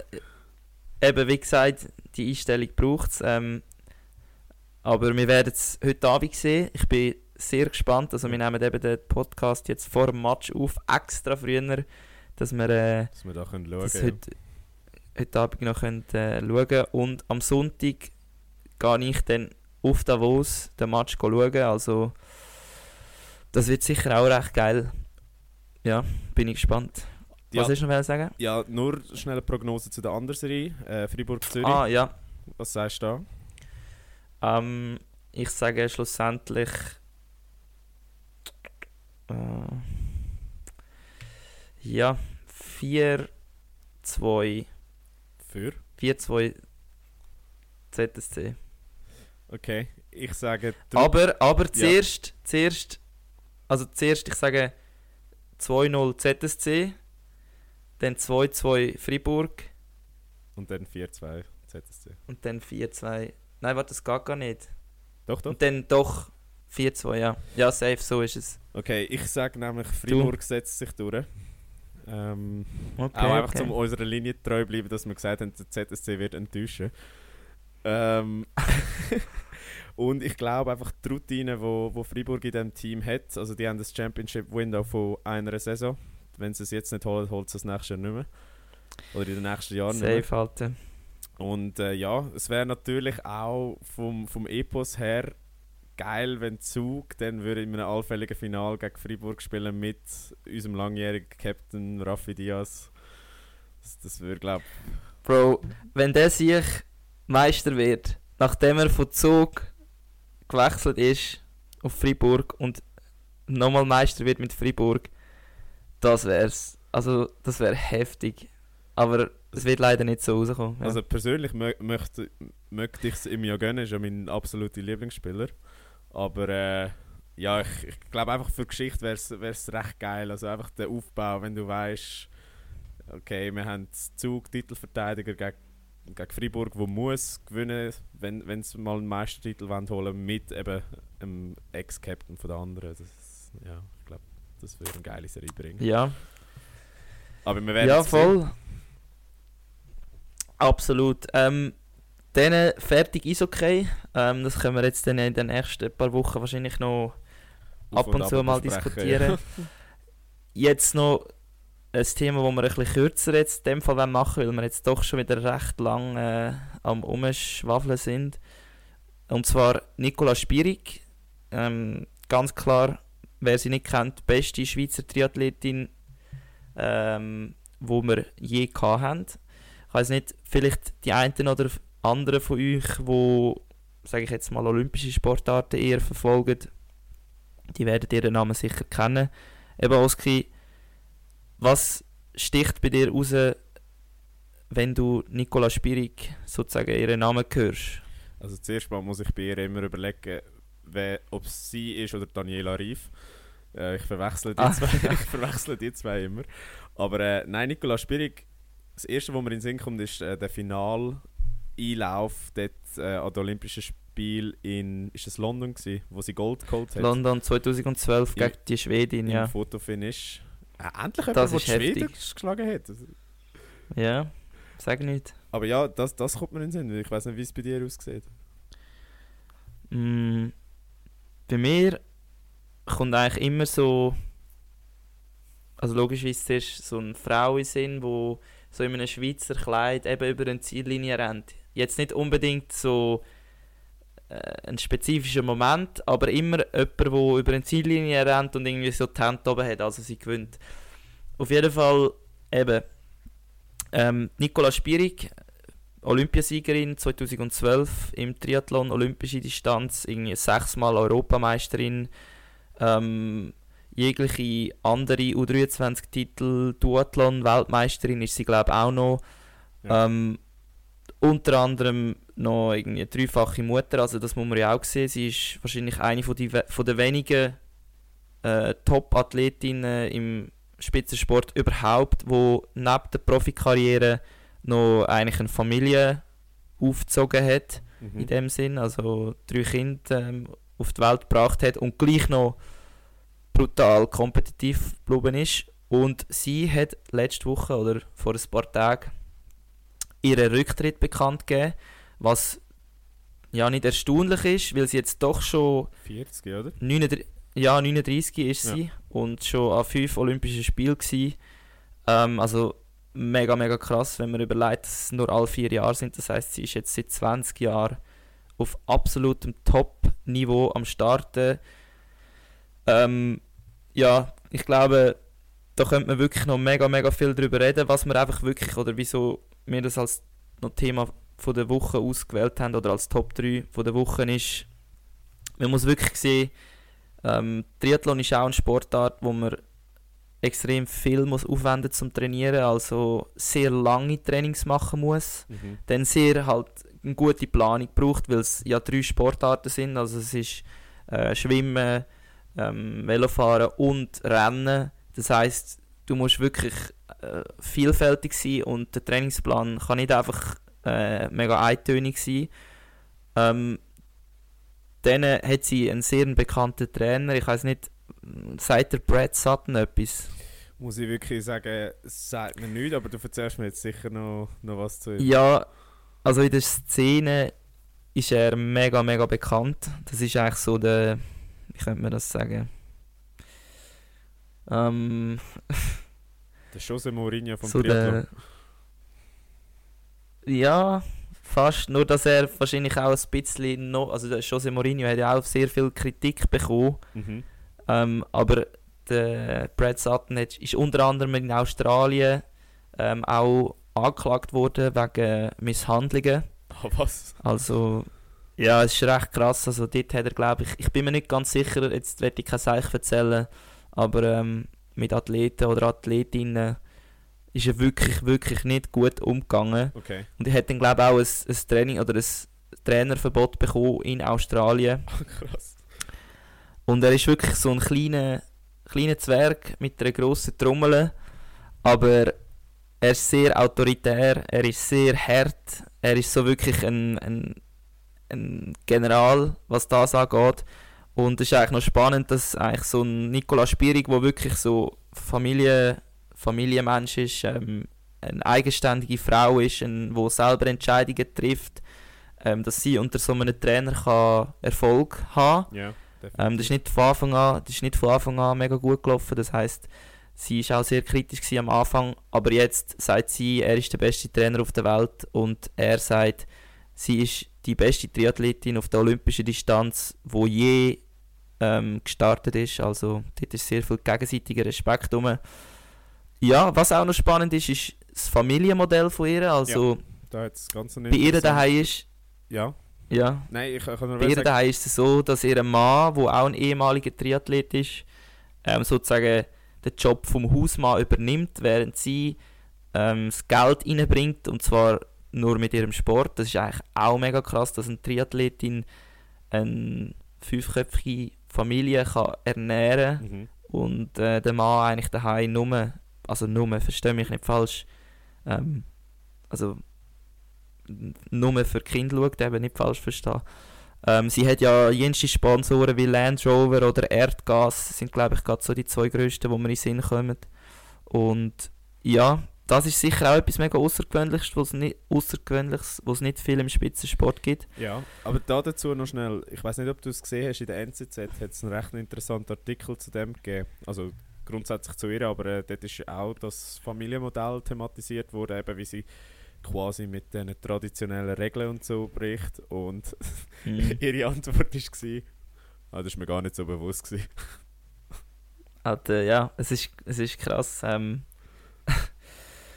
ne nebst dem, dass die NZZ-Artikel immer viel zu lang sind, stehen eben schon auch spannende Sachen drin.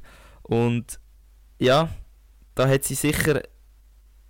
äh, Irgendwie musst du auch in einer Art und Weise so drüber denken, weil wenn du dir jeden Tag überlegst, jetzt muss ich noch für die Kinder schauen und noch das machen und noch das und ich muss noch Olympiasiegerin werden, ich glaube, dann hat sie das niemals geschafft.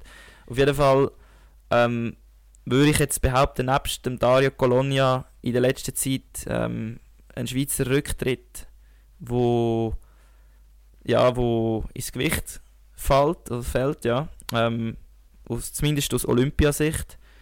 Äh, es werden noch weitere kommen, jetzt dann vielleicht irgendwann mit dem Simon Ammann oder mit dem Roger Federer, Gut, was ja. wir uns jetzt da ja, es werden Ja, ja, im, im das- nächsten das- Jahr das werden so, ja. sehr, sehr viele grosse äh, Schweizer Sportler zurücktreten.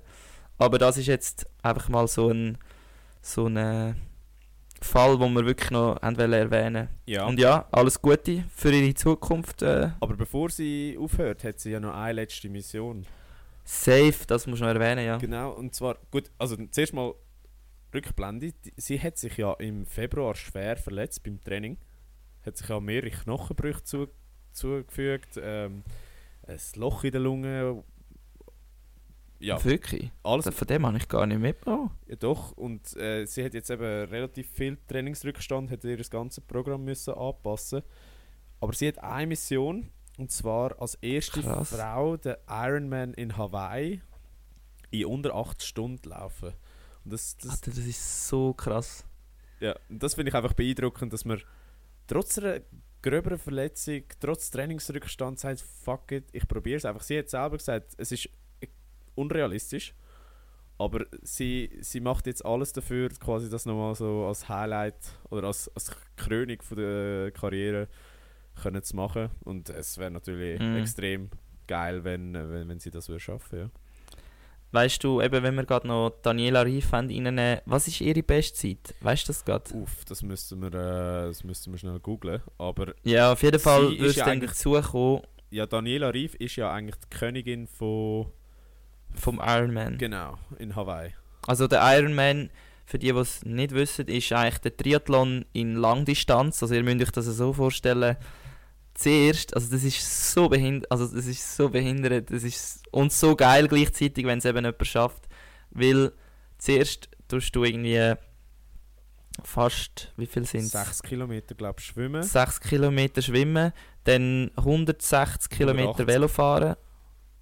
Velo fahren, 180 und dann 42 Kilometer, also ein Marathon noch säckeln. Und die, die, noch nie einen Marathon gesäckelt sind, überlegt euch mal, die müssen das nach fast 200 Kilometer Velo fahren und äh, keine Ahnung, irgendwie eine Stunde oder länger schwimmen. Also wirklich krass, ja. Das ist unglaublich. Also ich, ich, Und du hast eine Zeit ich gefunden. habe eine Zeit gefunden und zwar hat sie 8,26 gehabt in ihrem Das Rekordjahr. heisst, das heisst, Nicola Spirig hat ein Ziel, das eigentlich schneller wäre als Daniela Rief, ihr Rekord. Genau, um 26 Sekunden, also beziehungsweise Bro, das ist ja 27 heftig. Sekunden das kann ich fast nicht glauben. du, wir werden es sehen. Ja, was aber sicher auch spannend ist, ist einfach das Duell. Also Daniela Rief gegen Nicola Spirig. Ähm, nur schon das eben. Ich glaube, die sind noch nie gegeneinander in dem Sinn jetzt auf einer größeren Bühne gelaufen. Vielleicht irgendwie schon mal eine Schweizer Meisterschaft oder das ich weiß ich nicht. Ich nicht beurteilen. Ja, ich weiß es auch nicht. Aber auf jeden Fall wäre ich nur schon wegen dem Duell recht gespannt. Und ja, du, wie gesagt, auch wenn es unrealistisch ist, ähm, let's go. ja, das, das alles zu, zu den Top 3 von der Woche. Ähm, wir haben diese Woche kein Hauptthema vorbereitet, aber ein bisschen was anderes, was wir schon länger nicht mehr gemacht haben. Aber lassen wir einfach am besten rein. Zeit für ein Spiel. Genau, und zwar haben wir uns ein Format aus einem anderen bekannten Podcast geklaut. Dort heisst äh, «Fünf schnelle Fragen an». Wir haben es abgetrimmt auf je drei schnelle Fragen an. Natürlich mit Sportbezug. Und äh, Struzzi, vor allem mit Blick auf die Uhr, würde ich sagen, ohne grosse Erklärung starten wir einfach. Willst du anfangen? Genau.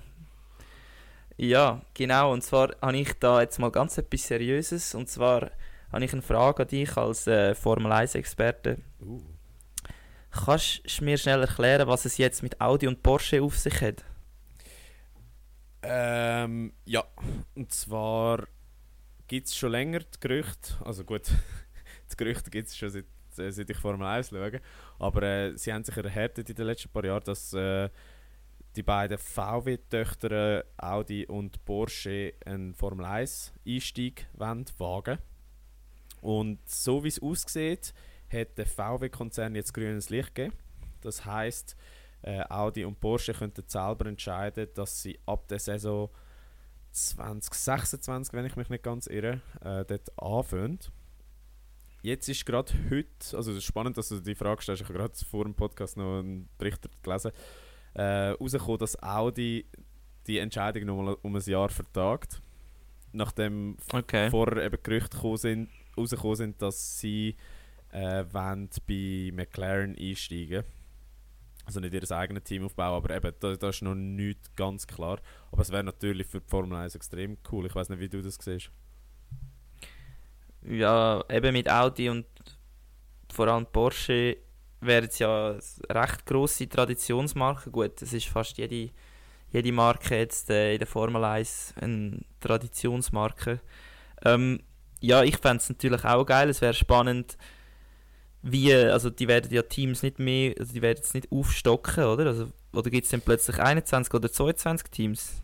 Äh, 10, 11 oder 12 Teams? Ähm, das, das steht noch in den Sternen, also theoretisch laut ähm, Formel 1 Reglement dürften bis zu 13 Teams starten, haben wir ja auch schon gehabt vor knapp 10 Jahren. Ähm, ja, ob das jetzt gut oder schlecht ist äh, für, für den Wettbewerb, das, das stellt sich dann raus. Äh, aber ich fände es ich sehr cool, eben, wie du sagst, weil es ja doch Traditionsmarken sind. Also Porsche und Audi sind ja vor allem aus äh, Rennserien wie Le Mans bekannt oder DTM. Und jetzt sind, genau. sie, sind sie ja ziemlich erfolgreich. Was ich auch noch geil finde, ist einfach, dass es so.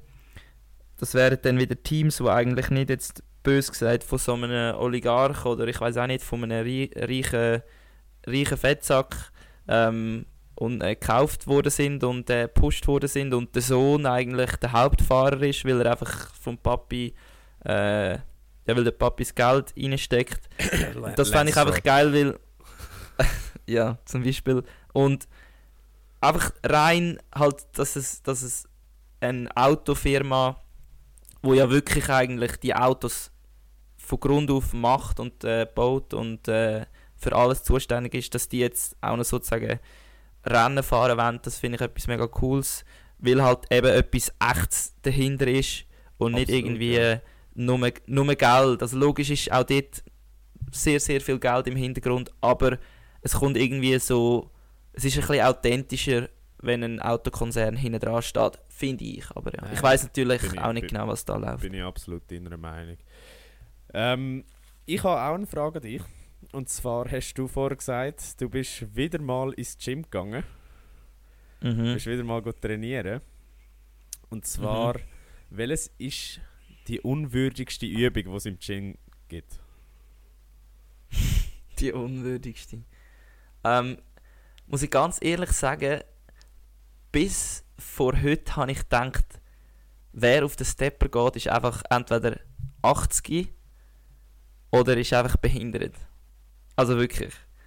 Aber ich muss sagen, ich bin Stunde drauf und ich habe natürlich schon, ich habe schon, schon Gas gegeben und es ist echt äh, noch, ist noch heavy. Also man kann sich hart machen.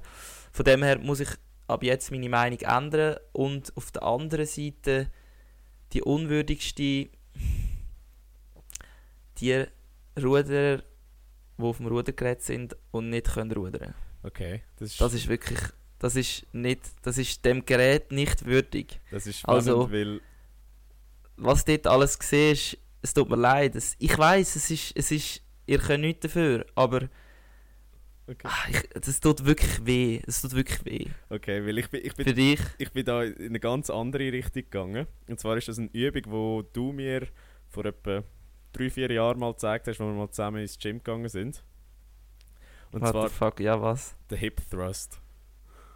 Hip Thrust, oh mein Gott. Also ich hasse die Übung. Für die, die, sich das nicht vorstellen können, nimmt man so eine Langhantel, tut sie auf die Höhe von der Hüfte, tut das Gewicht dran und dann tut man quasi. Wie, wie soll man das so sagen? Stoßbewegung. So, Stoßbewegung. Ja, das Becken stoßt so nach oben. und die ist einfach so auf ganz vielen Ebenen unwürdig. Weil zuerst mal zum unter die Ding kommen, zum unter die Stange kommen, Oh musst du zuerst mal eine Akrobatik auspacken, wo, wo wir natürlich nicht haben. Und dann musst du dich zuerst zurechtfinden mit, mit, dem, mit dem Rücken. Also musst du zuerst mal deine Schulterblätter irgendwo platzieren, dann rutscht dann meistens der Mhm. Stuhl noch weg. Ähm, und dann Absolut, natürlich genau so ist es. die Ausführung von der, von der Übung ist natürlich auch ja, äh, nicht Und sie ist einfach, weil du kannst richtig viel Gewicht nehmen und sie ist einfach, sie tut weh und sie ist mühsam. Ja. Aber Ähm, man muss sagen, sie ich ist sehr dich effizient. völlig. Sie ist sehr effizient. Also der Booty Bei wird, was denn am Schluss? Wo merkst du es? der Booty wird schon Beim sehr Stossen? juicy. Nein, nein. nein, nein. Ähm, nein, anhand von, von der Form von meinem Booty. Okay. Aber ja, ich muss dir recht geben, es ist echt, äh, echt eine mühsame Übung. Ähm, aber ich habe gar nicht, also die machen ja andere Leute im Gym auch, oder? Ja, ja, Nicht nur absolut. du, weil ich sie dir gezeigt Absolut. Ich, also ich, ich habe sie gerade heute gemacht, aber äh, darum ist mir die Frage auch in Ah. Ah, alles klar, okay. Gut, dann meine nächste Frage ähm, ist, wie sieht es eigentlich mit deinem Bierpong-Training aus? Also bist du da wöchentlich am Üben oder weißt jetzt so im Vergleich ähm, HSG-Level, äh, Jönköping University-Level, wie sieht es aus? Wie muss man sich das so vorstellen? Ähm, ja, würde man mich nicht besser kennen, könnte man meinen, ich bin retired. Also ich, ich habe schon, schon wirklich lange kein Bierpong mehr gespielt. Habe ja da durchaus äh, den einen oder anderen Erfolg gefeiert, wenn man das so darf sagen. wenn das als Erfolg darf gewertet werden. Also ihr habt uns ja mal, ihr habt uns mal verarscht, dass ihr Schweizer Meister geworden sind, oder? Ja, also der Dave und ich haben mal, also Dave ist Ja, gemeinsam sie haben, uns, sie haben uns verarscht, ähm, dass sie an der Schweizer Meisterschaft waren im Bierpong, also in der offiziellen, und dass sie gewonnen haben. Und wir haben es wirklich so, also ich habe es wirklich geglaubt und ich so, Alter, what the fuck, das ist ja der absolute Beweis für, äh, Du kannst einfach Ja, alles erzählen, wenn du mir genug Selbstvertrauen machst, glauben es die Leute schon. Aber äh, ist eigentlich wie unser Podcast. nein, äh, einen wahren Kern hat es ja schon. Ähm, nein, aber nein. Äh, vor allem wenn ich vergleiche, das Niveau in Schweden ist doch durchaus tiefer als an der HSG. Ist wahrscheinlich auch geschuldet an der Art von der Uni, was ist. Ähm, und auch am Fakt, dass man in St. Gallen sehr oft Bierpong spielt. Also das ist, das ist effektiv so. Ähm, aber ja, ich weiß nicht. Das heisst also, du musst üben, wenn du wieder zurückkommst, weil jetzt bist du auch eigentlich so ein bisschen in... Äh, Definitiv, definitiv. Ich bin, nicht mehr, ich bin nicht mehr ganz im Schuss. Aber jetzt habe ich gerade eine Gegenfrage gestellt zu dem. Wie sieht es eigentlich bei Mhm. dir aus? Ich nehme an, während der Saison wird nicht viel gespielt, aber Off-Season ist das, ist das Armtraining oder das Wurftraining äh, Teil von, vom Trainingskonzept?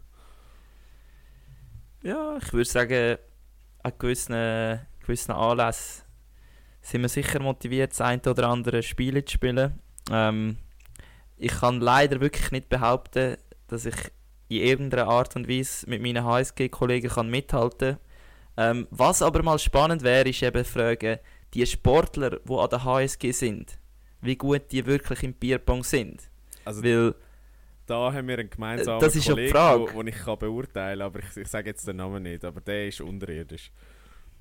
Also schlecht in dem Fall. Ja, aber den können wir ja vielleicht dann mal einladen in den Podcast. Ist ja auch ein, Okay, ist ja okay. auch ein, ein Sportler, also das... in dem Fall ein Ruderer, wenn er unwürdig ist, weil die Ruderer sind primär sehr schlecht ähm, im äh, Zielen und äh, mit Ball. Also das ist wirklich äh, sehr. Das ist, äh, ich jetzt, nehme ich jetzt einfach so aus deiner Formulierung raus. Ein Ja. HSG-Sportler, der aber sehr, sehr gut ist im Bierpong und das ist bestätigt, weil er Zweiter wurde an der HSG-Meisterschaft, ist der Van Messel neu. Also der ist wirklich stark.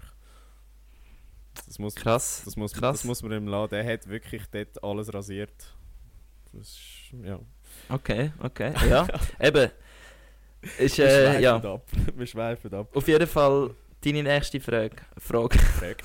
ähm, Frage. was ist das meist unterschätzte Lebensmittel? Äh, Lebensmittler. Lebensmittel als Sportler. Wir sind zu lang dran, wir müssen jetzt dann aufhören. Ähm, das, das meist Unterschätzte. Ja. Magerquark. Okay, spannend. Ich habe gedacht, du gehst in, in die Richtung von dem, ja. Also mi, mi, meine Intuition hätte mir gesagt, dass du sagst äh, Hüttenkäse, aber ja, Magerquark ist relativ nüch dran.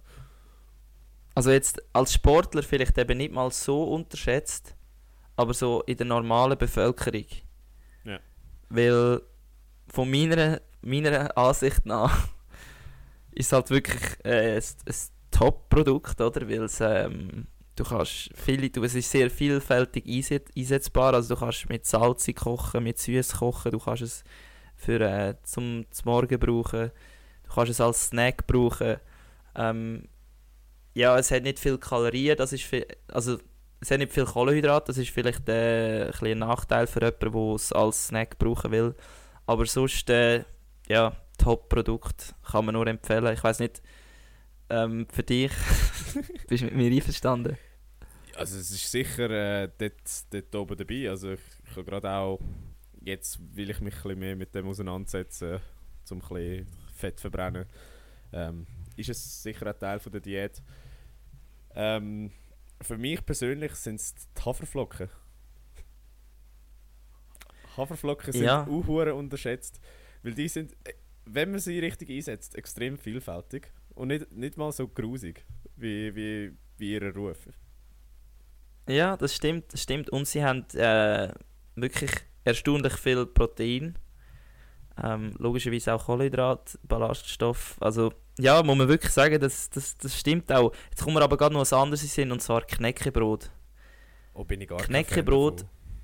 Ja, eben, aber im Fall musst du mal schauen, die sind echt gut. Also wenn ihr mal schnell in der Migros sind oder jetzt gerade in der Migros sind und durchlaufen, geht schnell zum Knäckebrot, schaut schnell hinten drauf.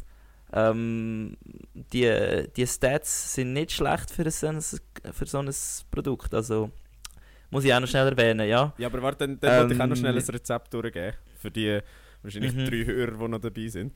Ähm, nehmt Haferflocken, Chiasamen, Hafermilch. Äh, die könnt ihr auch verdünnen, oder nicht verdünnen, mit äh, Proteinpulver anreichern. Alles in eine Schale rein, durchmischen, über Nacht in den Kühlschrank. Am nächsten Morgen habt ihr den besten Brei, den ihr zum Morgen könnt essen könnt. Gibt euch richtig viel Energie und dann sind ihr parat für den Tag. Geil, Alter. Das mache ich auch immer, Overnight äh, Oats. Genau. Ja. Ähm, meine letzte Frage ist, ich glaube, wir springen zu deiner, weil erstens, es ist der Zeit nicht würdig. Mach sie ist einfach, einfach, mach sie ist einfach. nicht, Scheiß drauf. Nein. Bro, sie ist behindert. Mach einfach. Es ist, ist, ist der Karim Benzema der neue Messi und der neue Ronaldo in der Serie, in der, äh, in der La Liga. Ja, also sicher, wenn es darum geht, der beste Spieler zu in der Liga, ja. Äh, wird er jemals den Status von ihnen erreichen? Nein. das ist meine kurze Antwort auf die Okay. Frage. Ja, Aber, es ist aber wieso meinst du, weil er gerade einen Hattrick gemacht hat gegen Chelsea?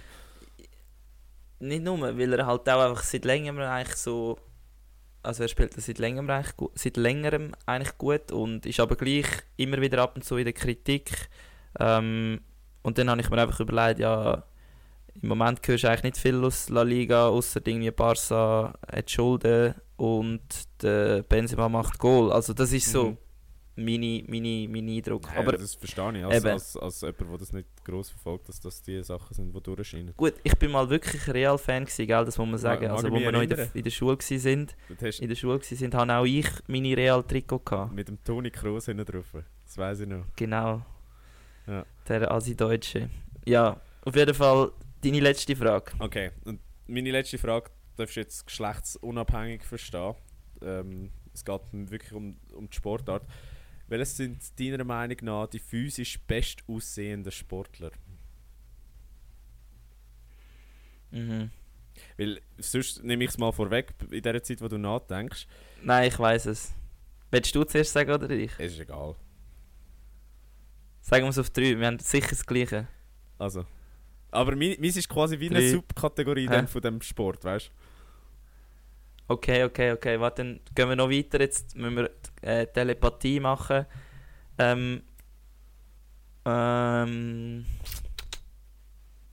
Okay, jetzt weiß ich nicht. Ich sage die Hauptsportart. Okay, okay, dann sage ich auch die Hauptsportart, nachher tun wir verfeinern. Also. 3, 3, 2, 2, 1. Lichtathletik. Lichtathletik. Ja! Ey! ja, safe, Alter. Ja, also da, da gibt es, glaube ich, meiner Meinung nach keine attraktivere. Was hast du für eine Unterkategorie gemeint? Ähm, 10 Kämpfer bzw. 7 Kämpferinnen. Du? So, geschlechtsneutral. ja, es sind, ich habe ja beide Dinge genannt. ja, ja. Das sind, das sind Ähm, ich habe nur irgendwie ein paar Leichtathleten äh, im Kopf, wo mir äh, ja, ich, ich weiß zum Teil gar nicht, was die für Sportarten machen, aber ich finde allgemein jetzt außer vielleicht irgendwelche Hammerwerfer oder Diskus oder Speer finde ich es noch sehr athletisch, das ist eben, was es ähm, ausmacht für mich, ja. sehr sehr athletisch, vielseitig. Ähm, ja, sie sind halt explosiv und das, das sieht man meistens von außen, wenn ein, wenn ein Sportler explosiv ist, dann kann er nicht allzu viel, viel Fett haben. Mhm. Ja, aber du, wir verstehen uns. Ich glaube, das ist das Wichtigste in dem Podcast und äh, somit wären wir wahrscheinlich auch am Ende, außer der Oski wird noch etwas dazu sagen. Nein, eine Kategorie bleibt aber noch aus. Die müssen wir noch, die müssen wir noch schnell durchziehen. Aber dann gehen wir doch einfach gerade dazu. Hey Bro, la Vici ab. Genau, und zwar die Songs von der Woche. Struzzi, hast du einen Song, wo, wo du auf die Liste willst packen Auf eine von den zwei Listen, muss man natürlich sagen. Ja, ich habe immer viele Songs. Ähm, für diese Woche habe ich jetzt aber keine spezifischen ausgewählt, weil ich echt nicht viel Musik gehört habe bis jetzt. Ähm, kann ich mal einen Joker setzen und keinen rein tun? Du hast Glück, weißt du so? Ich habe es dir, nicht- ich has dir noch nicht gesagt, aber ich habe zwei Lieder auf die Liste da. Nein. Doch. Sehr geil. Oh mein Gott, Bro, wir verstehen Wir uns. ergänzen uns einfach super. Äh, und zwar einerseits Falling vom Wallstead, Amero und Farian. Das ist auch so ein, so ein guter Song für auf dem Stepper. Äh, Keine, glaube und Energy von Shipwreck. Auch perfekt für Das das. sagt man jetzt gar nicht. Aber merci, dass du äh, mir aus der Patsche geholfen hast. Das ist wirklich lieb. Ungewollt, aber Ähm, wir nehmen es. Merci euch, dass ihr bis hierhin mitgelassen habt. Heute sind wir wieder ein bisschen weniger informativ gewesen, mit ein bisschen mehr Schwätzi, Schwatzi unterwegs. Aber wie gesagt, es ist ein Podcast. Ähm, äh, auf jeden Fall danke vielmals und Respekt, wenn ihr bis dahin mitgelassen habt. Vergiss nicht, den Podcast zu abonnieren. Äh, 5 Sterne auf Spotify. Äh, es geht immer aufwärts. Ab der 50er-Grenze geht es langsam, aber wir haben etwa alle zwei Wochen wieder ein Sternchen mehr. Ja, wir haben euch gern und versuchen euch jede Woche zu updaten. Genau. Vergesst dann nicht, uns auf Insta zu abonnieren. Dort findet ihr uns unter vollinen-podcast. Wenn immer ihr ein Anliegen habt, meldet euch direkt bei euch zwei Lieblingsschatzis. Wir, geben euch, wir stehen euch Rede und Antwort. Und ja, wie immer, erzählt euch Mami, Papi, Brüder, Schwestern und allen Kollegen von unserem Podcast. Und ja, bleibt gesund, bleibt stabil und bis nächste Woche. Ciao zusammen. Tschüss.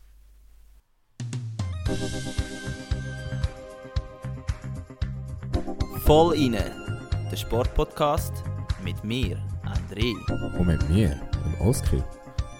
Zwei Typen mit Gesichtern fürs Radio.